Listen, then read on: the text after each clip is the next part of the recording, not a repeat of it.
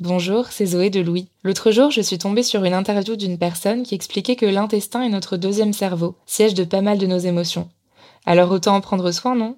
Activia, notre sponsor en ce moment, est la marque spécialisée dans le bien-être digestif depuis plus de 35 ans. Avec Activia, découvrez trois actions, soutien du métabolisme, actif à l'intérieur et apport de nutriments. Le tout toujours avec des probiotiques et le bon goût d'Activia, à retrouver en une multitude de saveurs. Merci Activia pour leur soutien et bonne écoute Activia contient des ferments du yaourt qui sont des probiotiques. Ils vous aident à digérer le lactose du produit en cas de difficulté à le digérer. Activia est source de calcium et de protéines. Le calcium contribue au fonctionnement normal des enzymes digestives et à un métabolisme énergétique normal. Bonjour, c'est Zoé de Louis. Ça fait maintenant deux ans que j'ai la chance de travailler pour Louis Média et que vous entendez ma voix sur vos podcasts préférés. Travailler pour quelque chose qui a du sens pour moi, c'est essentiel à mon épanouissement au quotidien. Et vous, comment se passe votre relation au travail? C'est plutôt épanouissant et enthousiasmant ou plutôt boule au ventre et des motivations? Si vous êtes dans le deuxième cas et que vous comptez chaque semaine le nombre de jours qui vous séparent du week-end ou des prochaines vacances, je vous recommande plus que jamais le parcours Chance, partenaire d'émotion. Chance est une communauté d'entraide professionnelle pour aider chacun et chacune à trouver sa place dans le monde du travail. La communauté Chance a une méthode unique qui a fait ses preuves. La première étape, c'est celle du bilan de compétences. En trois mois seulement, vous allez pouvoir redéfinir vos objectifs pro et renouer avec ce qui vous anime vraiment, avec l'aide d'un coach professionnel qui vous sera dédié. La deuxième étape, c'est celle du passage à l'action. Une fois votre projet défini, toute la communauté Chance sera à vos côtés pour donner vie à votre projet. Un collectif hyper engagé, prêt à vous épauler et à vous ouvrir son réseau. Si ce message résonne en vous, je vous invite à vous rendre directement sur le site chance.co pour faire le point gratuitement avec un conseiller et changer ce qui ne va pas ou plus dans votre vie pro. Bonne écoute Comme c'est l'été, dans Émotion, on a envie de vous parler d'amour. Et comme l'amour souvent c'est une jungle, on vous propose de réécouter des épisodes tout doux, parmi nos préférés. Louis.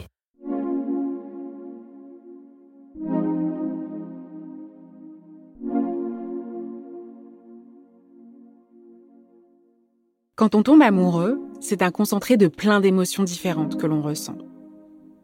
L'amour est un cocktail complexe, déroutant, mystérieux, qui sert d'inspiration aux artistes du monde entier depuis la nuit des temps qui fait parfois perdre les pédales aux plus rationnels d'entre nous, qui donne de l'espoir et du courage aux plus désespérés. On s'attaque donc à un gros morceau dans notre podcast. Comment, en effet, parler de l'amour?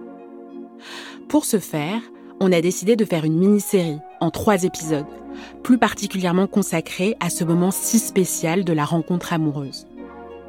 Et c'est la journaliste Maud Ventura qui a relevé ce défi pour nous vous vous apprêtez à écouter l'épisode 1. Je m'appelle Cyrielle Bedu. Bienvenue dans Émotion.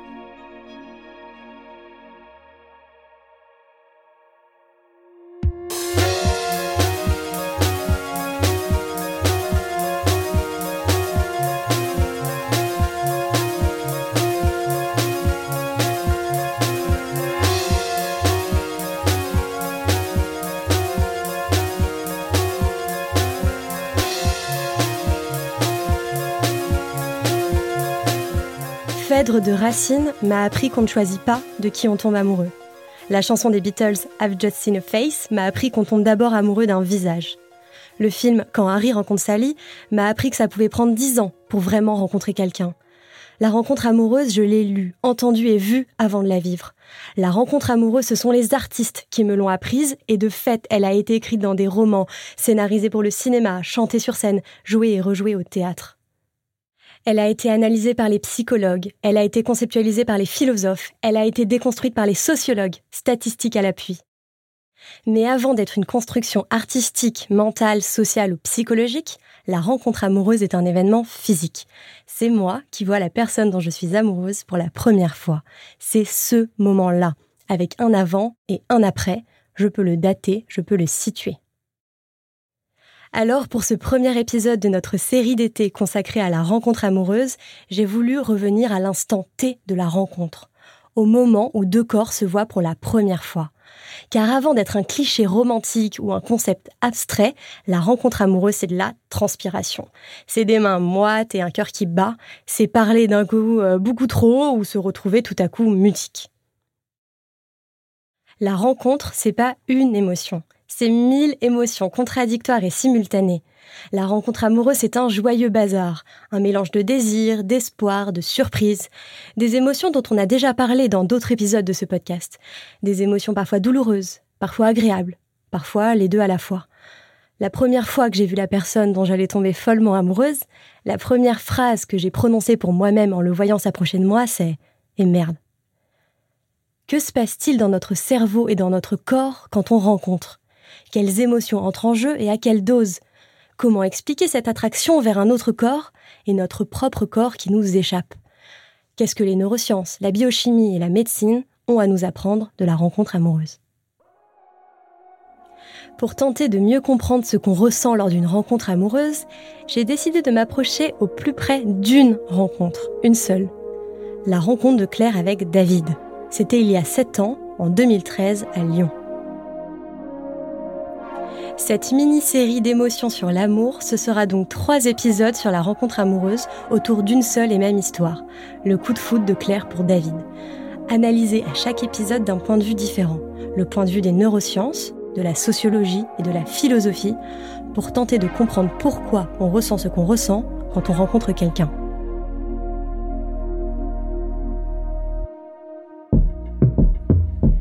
Lyon, septembre 2013. Il est 2 heures du matin.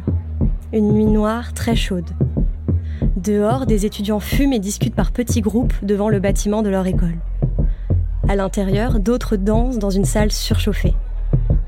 Au bar, on sert des cocktails vin blanc grenadine, du rosé pamplemousse et des bières.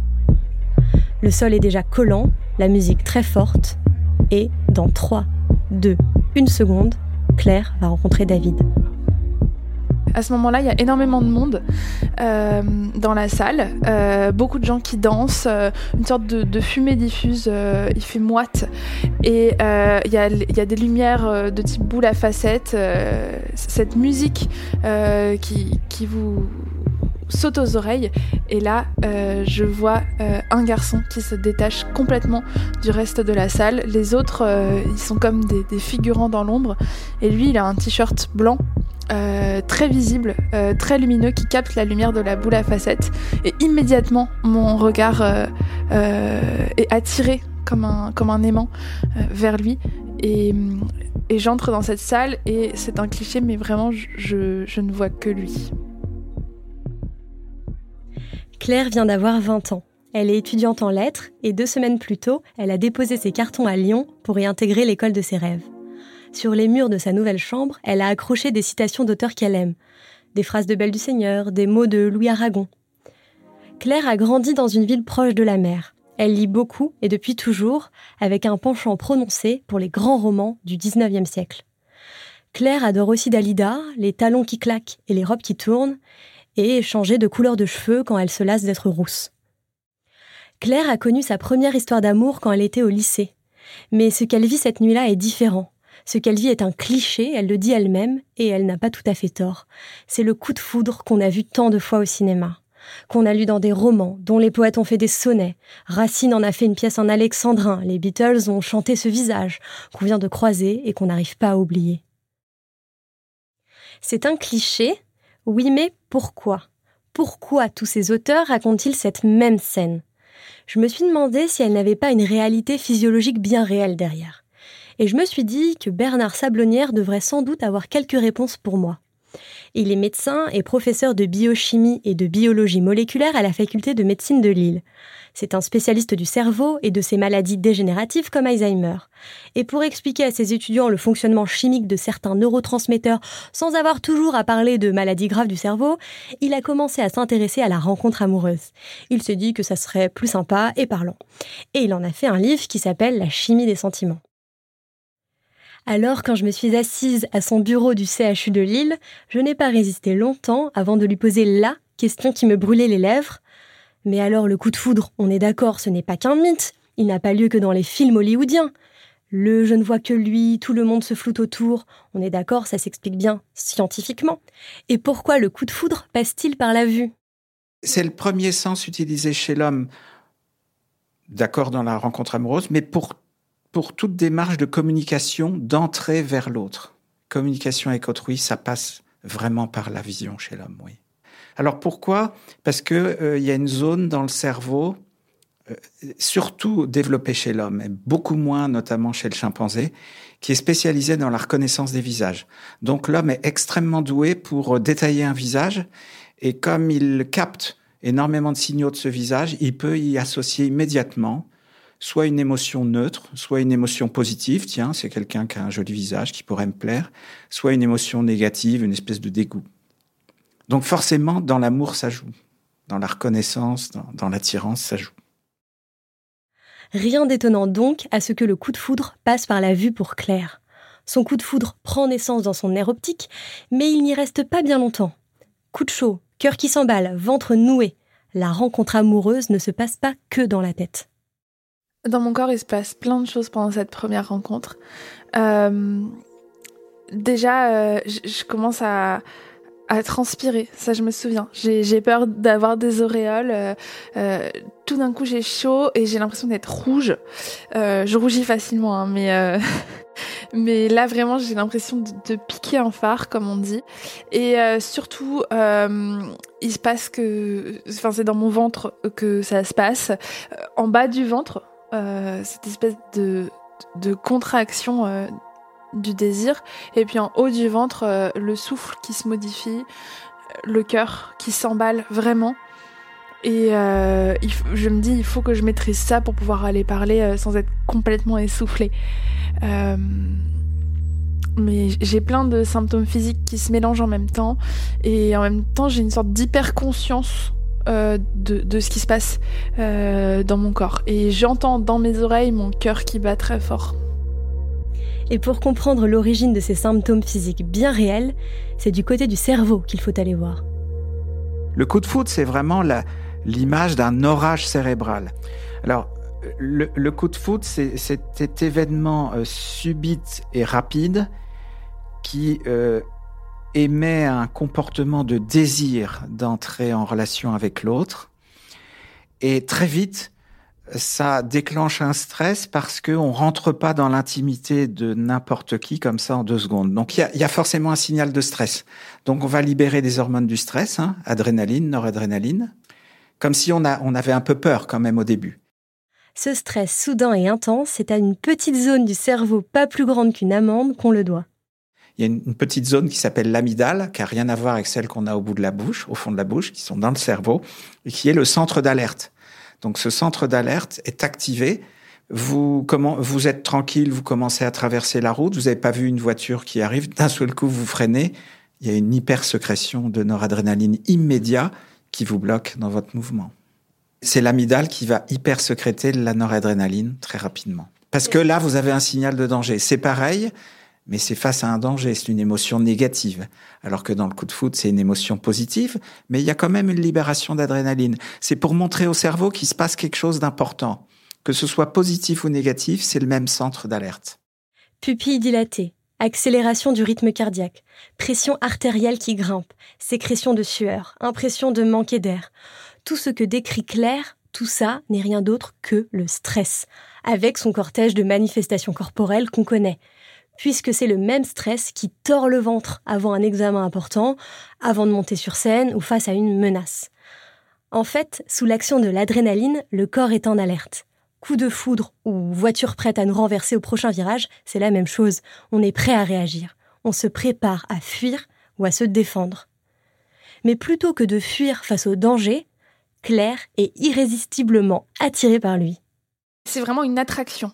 C'est vraiment une attraction au sens de aimant. Et euh, vraiment, je suis attirée par lui et je peux pas y résister. Et euh, j'ai comme une force qui me pousse vers lui. Il faut absolument que là, tout de suite, maintenant, je puisse euh, lier un contact avec lui. Il m'attire. Il m'attire comme un aimant. C'est pas de l'ordre de l'angoisse, mais c'est de l'ordre de l'urgence. Euh, j'ai l'impression que c'est un besoin qui me pousse vers lui, euh, comme la faim ou comme la soif qu'il faut combler tout de suite, un appel du corps. Euh, concrètement, ça se manifeste dans, dans le sentiment d'urgence extrême qu'il faut que j'aille lui parler. Et je, me rapproche de lui tout de suite. je, je fends la foule, j'écarte les gens et je vais immédiatement lui parler. alors que je ne le connais pas, que je ne lui ai jamais parlé, que je n'ai pas de prétexte pour aller lui parler. Euh, mais euh, la seule chose que je peux faire en rentrant dans cette pièce, c'est aller vers lui, euh, comme si j'avais j'avais pas le choix. Comment expliquer cette force qui pousse Claire vers David? Malgré le stress, malgré la peur, qu'est-ce qui fait qu'elle peut, malgré tout, s'avancer vers lui? Qu'elle ne reste pas figée sur place ou qu'elle ne passe pas son chemin? La science explique cette attraction irrésistible, et elle porte le doux nom de dopamine. La dopamine, c'est l'hormone du désir. Donc le cerveau va dire je libère la dopamine, donc c'est tout, t'es plus stressé, tu peux y aller. C'est la libération de dopamine qui va finalement assez vite freiner le stress. Et donc c'est ce qui fait notre comportement. On a envie de foncer, quoi. La dopamine, c'est vraiment l'hormone de l'envie. Hein. D'ailleurs, moi, je l'explique très bien. Euh, J'avais trouvé ça pour mes étudiants et je trouve ça génial. Dopamine, en fait, dopa, c'est un nom chimique. Ça veut dire dioxyphénylalanine. Et moi, je traduis ça par désir obligé de passage à l'acte.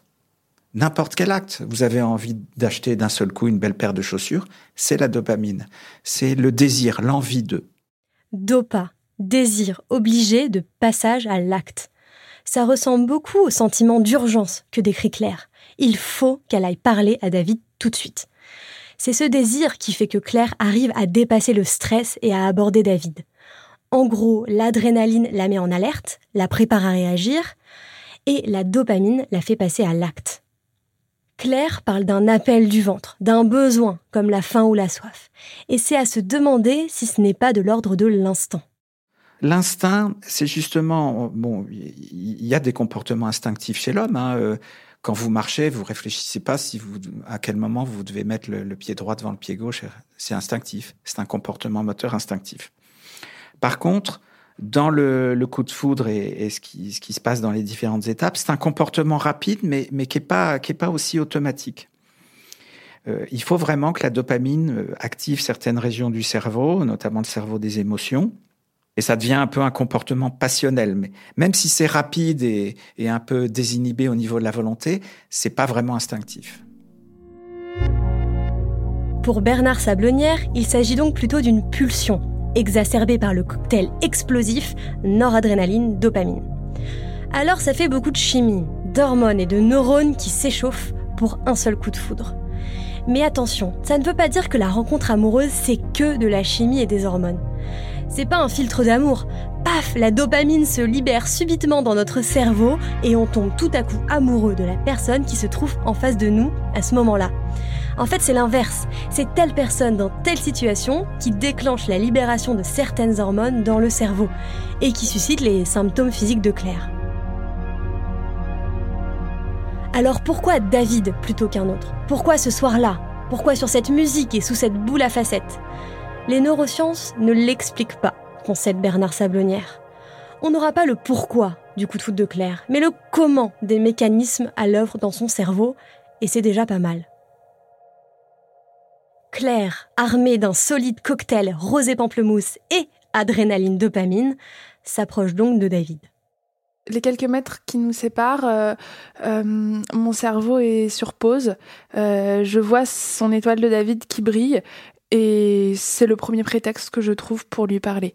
mais mon cerveau est uniquement dirigé vers euh, euh, quel sujet de conversation trouver pour déclencher la conversation, puisque de toute manière, euh, il faut que je lui parle tout de suite. C'est tout. Quand Claire dit qu'elle met son cerveau sur pause, elle n'a pas tout à fait tort. Ou plutôt, c'est une certaine partie de son cerveau qui arrête de fonctionner. Il y a la région frontale du cerveau qui décide et qui juge. Et quand elle est confrontée à un désir immédiat, finalement, le cerveau nous dit t'as pas le temps de décider, t'as pas le temps de juger, tu fonces. Donc, le cerveau du jugement ou de la réflexion approfondie est inhibé. Est-ce que j'y vais tout de suite ou pas? Voilà, c'est oui ou non, j'y vais très vite ou pas. Et ça, souvent, euh, la dopamine va, va, inhiber ce fonctionnement-là, parce que sinon, on n'y arriverait jamais. quoi. Donc, euh, la prise de décision est un peu inhibée. Alors oui, les deux cocktails rose et pamplemousse que Claire a bu la désinhibent. Mais il n'y a pas que ça. Claire fend la foule et fonce parce que son cerveau des émotions a pris le dessus sur son cerveau de la réflexion. Quand on dit que l'amour rend aveugle, qu'il nous fait faire des choses qu'on ne pensait jamais être capable de faire, des choses qui ne nous ressemblent pas, effectivement, scientifiquement, cela s'explique ça me ressemble pas du tout d'aller parler à quelqu'un qui m'attire parce que je suis quelqu'un de, très timide. Euh, j'ai beaucoup de mal à faire le premier pas en amour euh, et, je suis euh, généralement je réfléchis pendant des semaines et des semaines avant d'envoyer le moindre SMS. Jamais j'ai pris l'initiative d'aller parler à un garçon que je ne connais pas sans avoir aucun prétexte pour aller lui parler. Alors autant le dire d'emblée, cette suspension du jugement et de la réflexion ne dure pas qu'une soirée. Elle peut durer entre deux et trois ans, avec les conséquences qui vont avec. Alors pourquoi entre deux et trois ans? Car c'est la durée habituellement observée avant que le cerveau ne s'habitue trop au mécanisme et cesse donc d'en percevoir les effets, comme une drogue à laquelle on se serait accoutumé. Et c'est d'ailleurs pour ça que certains disent que l'amour dure trois ans, et qu'on peut même parfois en avoir sérieusement l'impression. Ce foudre m'a fait faire des choses absolument irrationnelles qui ne me ressemblaient pas du tout et sur le long terme. Euh, je deviens une personne autre et je suis motivée euh, par une force euh, qui, qui n'est pas mon cerveau et je je perds euh, ma capacité de, jugement et je ne perds pas ma lucidité, mais euh, je me sens le jouet d'un déterminisme que je ne maîtrise plus du tout. Et ça, c'est douloureux pour moi. Par exemple, de, commencer tout de suite une relation avec lui, euh, ça ne me ressemble absolument pas. Pas du tout. D'habitude, il me faut des mois et des mois. Et par ailleurs, euh, dans les semaines qui viennent, ça me conduit à accepter des choses que je n'aurais jamais acceptées sinon. Par exemple, assez rapidement, il m'apprend qu'il a en réalité une copine et je passe outre. J'accepte et, et, et j'accepte d'être la maîtresse entre guillemets, sans ce qui contrevient totalement à mes valeurs morales. Mais ça, on n'y est pas encore. Retour au moment qui nous intéresse dans cet épisode, cette soirée du mois de septembre à Lyon, quand Claire s'approche de David pour la première fois. Hiring for your small business? If you're not looking for professionals on LinkedIn, you're looking in the wrong place. That's like looking for your car keys in a fish tank. LinkedIn helps you hire professionals you can't find anywhere else, even those who aren't actively searching for a new job but might be open to the perfect role. In a given month, over 70% of LinkedIn users don't even visit other leading job sites. So start looking in the right place. With LinkedIn, you can hire professionals like a professional. Post your free job on linkedin.com slash people today.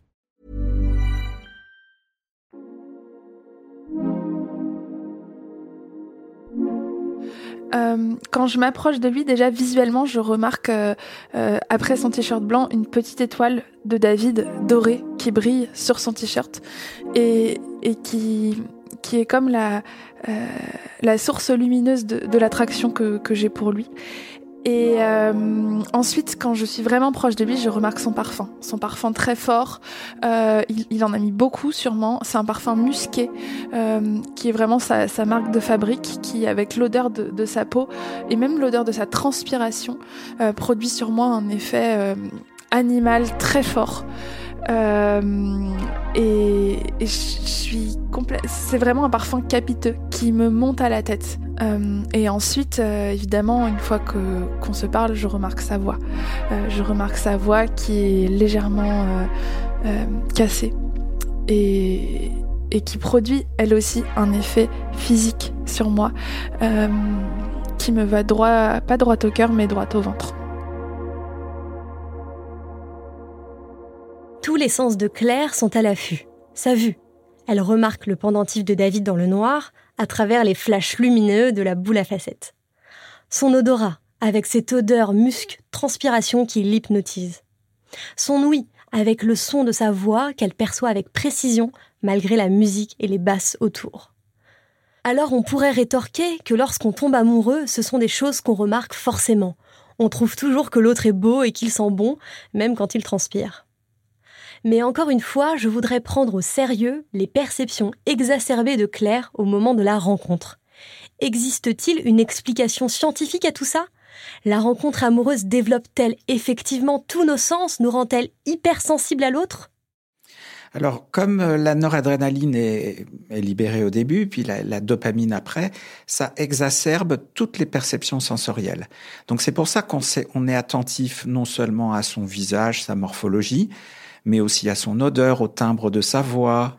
Et donc, le cerveau émet euh, ces clés chimiques, hein, noradrénaline et dopamine, exprès pour favoriser cette réceptivité à l'autre on a une, stimulation de tout ce qu'on peut percevoir de l'autre. On reçoit l'autre d'une façon intense. C'est pour ça qu'on disait tout à l'heure, Claire se dit, tiens, son odeur me plaît, alors que ça serait dans une autre circonstance, ça lui ferait rien du tout. Hein, c'est ça. D'ailleurs, on le sait, c'est pas c'est pas un, bon parfum forcément qui va qui va faire l'attirance. Ça, ça peut être une odeur naturelle qu'on perçoit comme associée à l'autre, donc on dit elle est bien alors que dans une autre circonstance, elle peut ne pas plaire. Ça peut être la même odeur. Parce qu'elle n'a pas été perçue avec cette exacerbation de la perception de l'autre. Les messagers chimiques qui s'activent dans son cerveau modifient donc non seulement les émotions de Claire, mais aussi la perception qu'elle a de la scène. Il y a cette expression en anglais que j'aime beaucoup et que la chanteuse Selena Gomez aime aussi beaucoup apparemment, c'est Rose-colored glasses are distorted. Si on traduit littéralement, c'est les lunettes teintées de rose déforment. Métaphore pour dire que le sentiment amoureux déforme notre perception de la réalité. C'est un cliché, mais il semble une nouvelle fois avoir une réalité physiologique et chimique bien concrète. Oui, certaines hormones modifient notre perception lorsqu'on rencontre quelqu'un. Tous les sens de Claire sont donc sursollicités au moment de la rencontre et cela reste perceptible dans le souvenir qu'elle garde de cette scène. Alors c'est un vieux souvenir, c'était il y a 7 ans, c'était en 2013, mais je m'en souviens vraiment, mais mieux que si c'était hier. Euh, et je pense que je m'en souviendrai toute ma vie. Il suffit que je ferme les yeux pour visualiser cette scène, pour entendre euh, les bruits, pour sentir les odeurs. Euh, l'image, la scène, elle est complètement figée dans ma tête. Et hum, j'ai rien perdu de son intensité avec les années. Alors moi j'ai une très très bonne mémoire, donc j'ai souvent des souvenirs précis. En général, euh, je me souviens très bien des dates, euh, je me souviens euh, très bien de, comment mes amis étaient habillés, etc.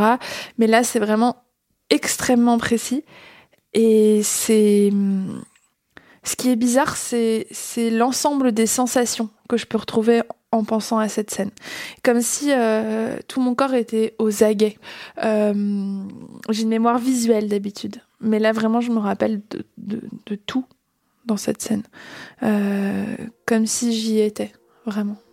En immersion.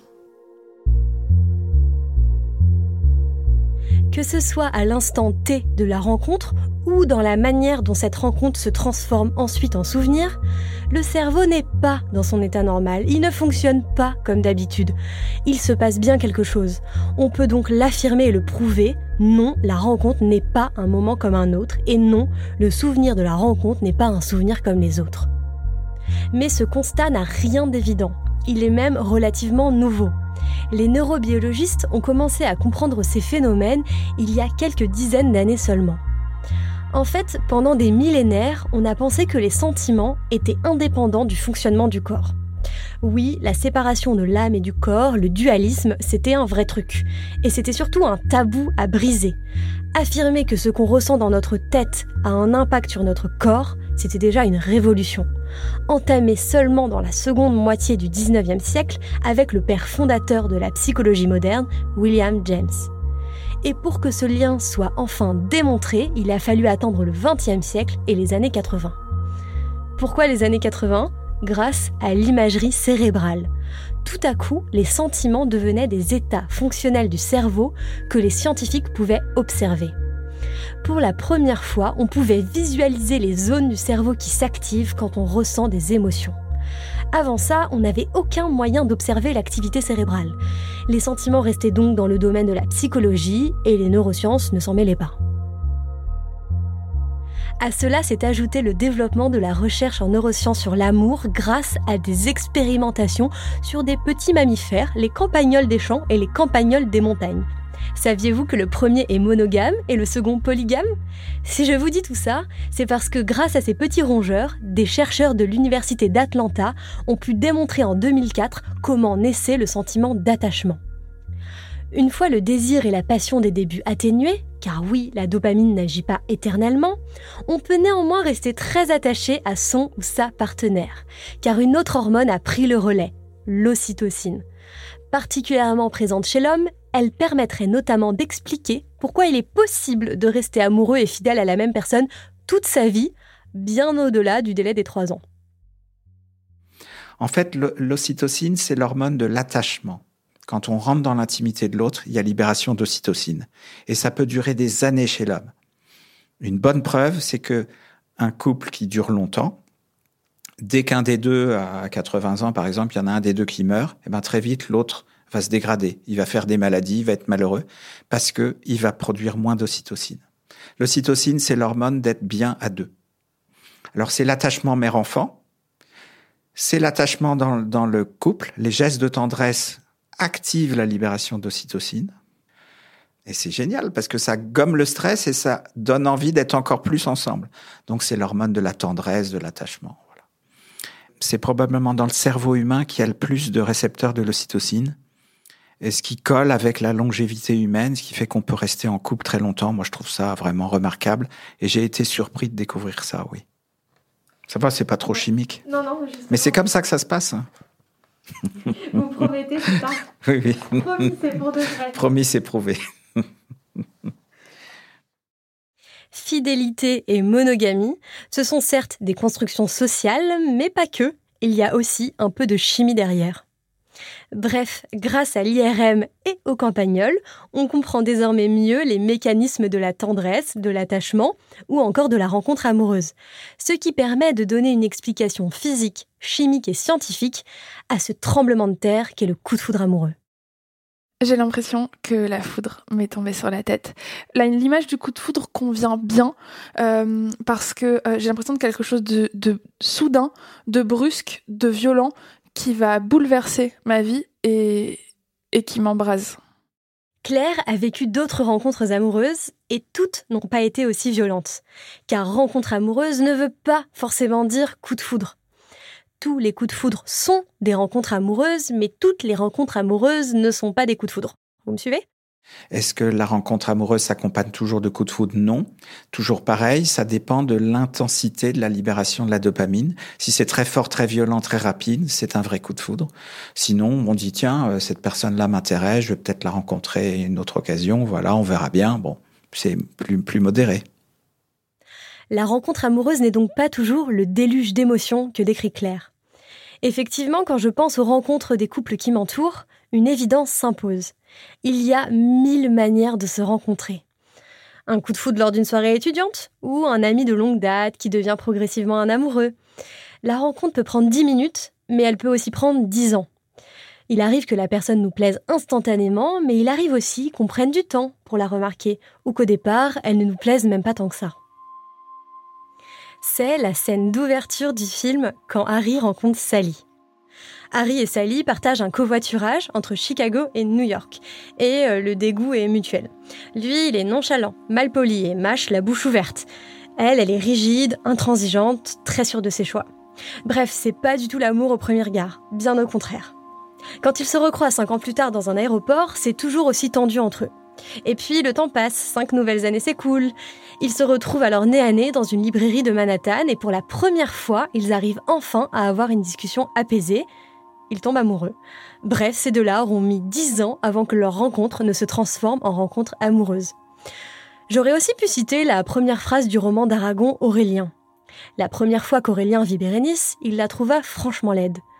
Mais la question est la même. Pourquoi, pour certains, la rencontre se fait de façon plus modérée, plus progressive, sans gros tremblements de terre? Donc ça dépend comment notre circuiterie cérébrale est faite. Moi, j'aurais tendance à dire que le, le cerveau du jugement ou de la décision est moins bien freiné chez eux. Donc dès qu'il y a une situation de, de choix ou une situation de rencontre amoureuse possible, bah ils hésitent 50 000 fois et puis ils se lancent pas quoi. C'est un peu ça. Ils réfléchissent trop vite, donc peut-être que le cerveau émotionnel n'arrive pas à prendre le dessus sur le cerveau du jugement. Donc très vite, ils s'auto-jugent en disant c'est pas le moment, c'est pas le jour, elle est trop grande, elle est trop petite, il est trop grand. Voilà, c'est. Donc c'est des différences de, de, comportement des régions du cerveau, enfin de fonctionnement de régions du cerveau. Et donc, pour en revenir à Claire, comment peut-on interpréter le fait qu'elle ait vécu un coup de foudre aussi intense? Eh bien, que le circuit du désir fonctionne très bien chez elle. donc, si tout le monde ne vivra pas de coup de foudre dans sa vie, grâce aux neurosciences, on peut néanmoins affirmer que tous ceux qui ont vécu un coup de foudre ont vécu la même expérience.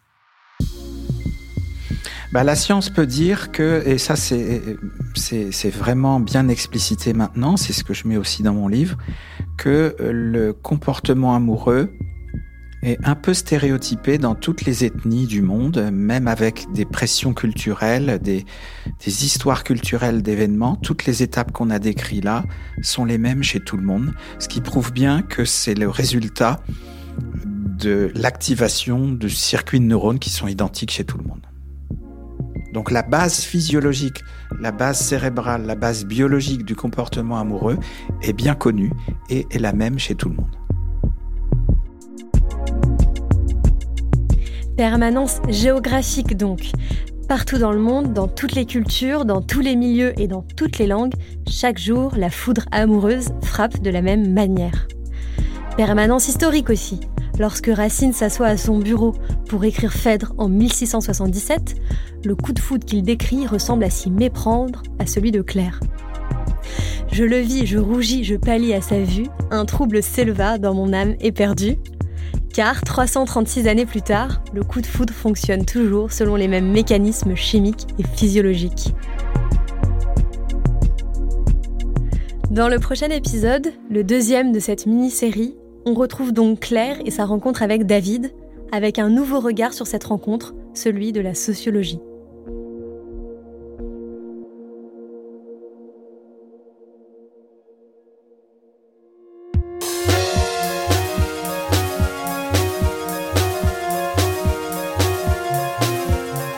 D'écouter Émotion, un podcast de Louis Média. Suivez-nous sur Instagram et Twitter, at Émotion Podcast, Émotion avec un S. Maud Ventura a réalisé cette mini-série en trois épisodes sur l'amour. Vous venez d'écouter l'épisode 1. J'étais en charge de la production et de l'édition. Nicolas Vert a assuré la création sonore et la musique. Jean-Baptiste Aubonnet s'est occupé de l'enregistrement et du mixage. Nicolas Degélis a composé le générique et Jean Ballard a fait l'illustration. Marion Girard est responsable de production de nos podcasts. Maureen Wilson est responsable éditoriale, Mélissa Bounois est à la direction des productions et Charlotte Pudlowski est directrice éditoriale. Émotion, c'est un lundi sur deux, là où vous avez l'habitude d'écouter vos podcasts. iTunes, Google Podcast, SoundCloud, Spotify ou YouTube. Vous pouvez nous laisser des étoiles et nous laisser des commentaires. Si cette mini-série vous a plu, parlez de l'émission autour de vous. Et s'il vous est arrivé une histoire forte, en lien avec une émotion, n'hésitez pas à nous écrire à hello at À bientôt!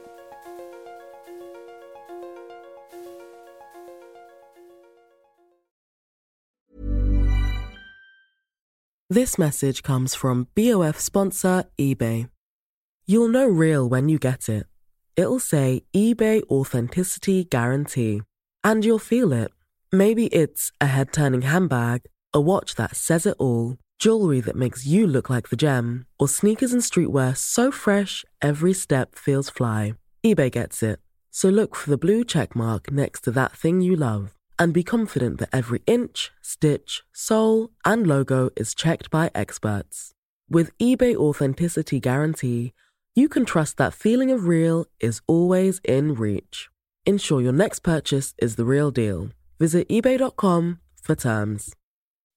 When you make decisions for your company, you look for the no brainers. If you have a lot of mailing to do, stamps.com is the ultimate no brainer. Use the stamps.com mobile app to mail everything you need to keep your business running with up to 89% off USPS and UPS. Make the same no-brainer decision as over 1 million other businesses with stamps.com. Use code program for a special offer. That's stamps.com, code program.